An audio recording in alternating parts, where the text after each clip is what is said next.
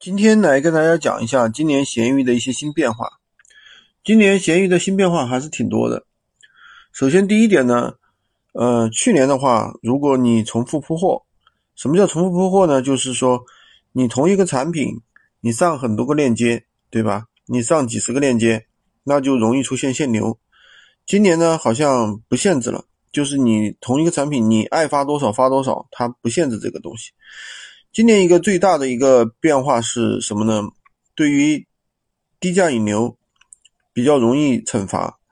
你如果说价格标的太低，东西的图文发的太好，它就会判定你是假货，然后呢就会自动删除你的链接。如果你一直发一直发的话，它甚至会封号。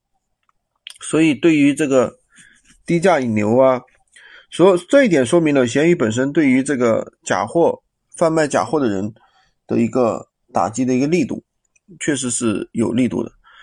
那最近的话也出现了那个闲鱼可以花钱买曝光量了，两块钱的话可以买一千个曝光量，对吧？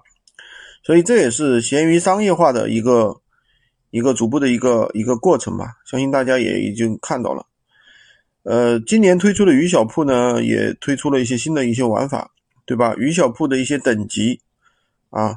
鱼小铺的等级呢，其实是大家对于这个，就比如说你到底是你有多少个客户，有多少个粉丝，对吧？在你这儿买了东西，然后呢，有多少个人给了你好评，对吧？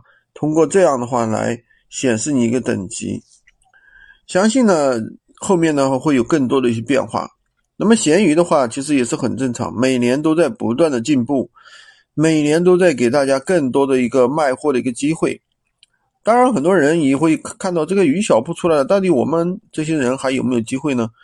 当然，其实还是有很大的机会的，因为虽然说鱼小铺出来了，但是呢，新号第一个月它仍然会是给一个扶持期啊，这是闲鱼一个传统的一个东西，新号的话它仍然会给一个扶持期的，所以说新人的话只要利用好这个扶持期。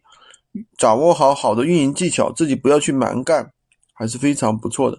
今天就跟大家讲这么多，喜欢军哥的可以关注我，订阅我的专辑，当然也可以加我的微，在我头像旁边获取闲鱼快速上手。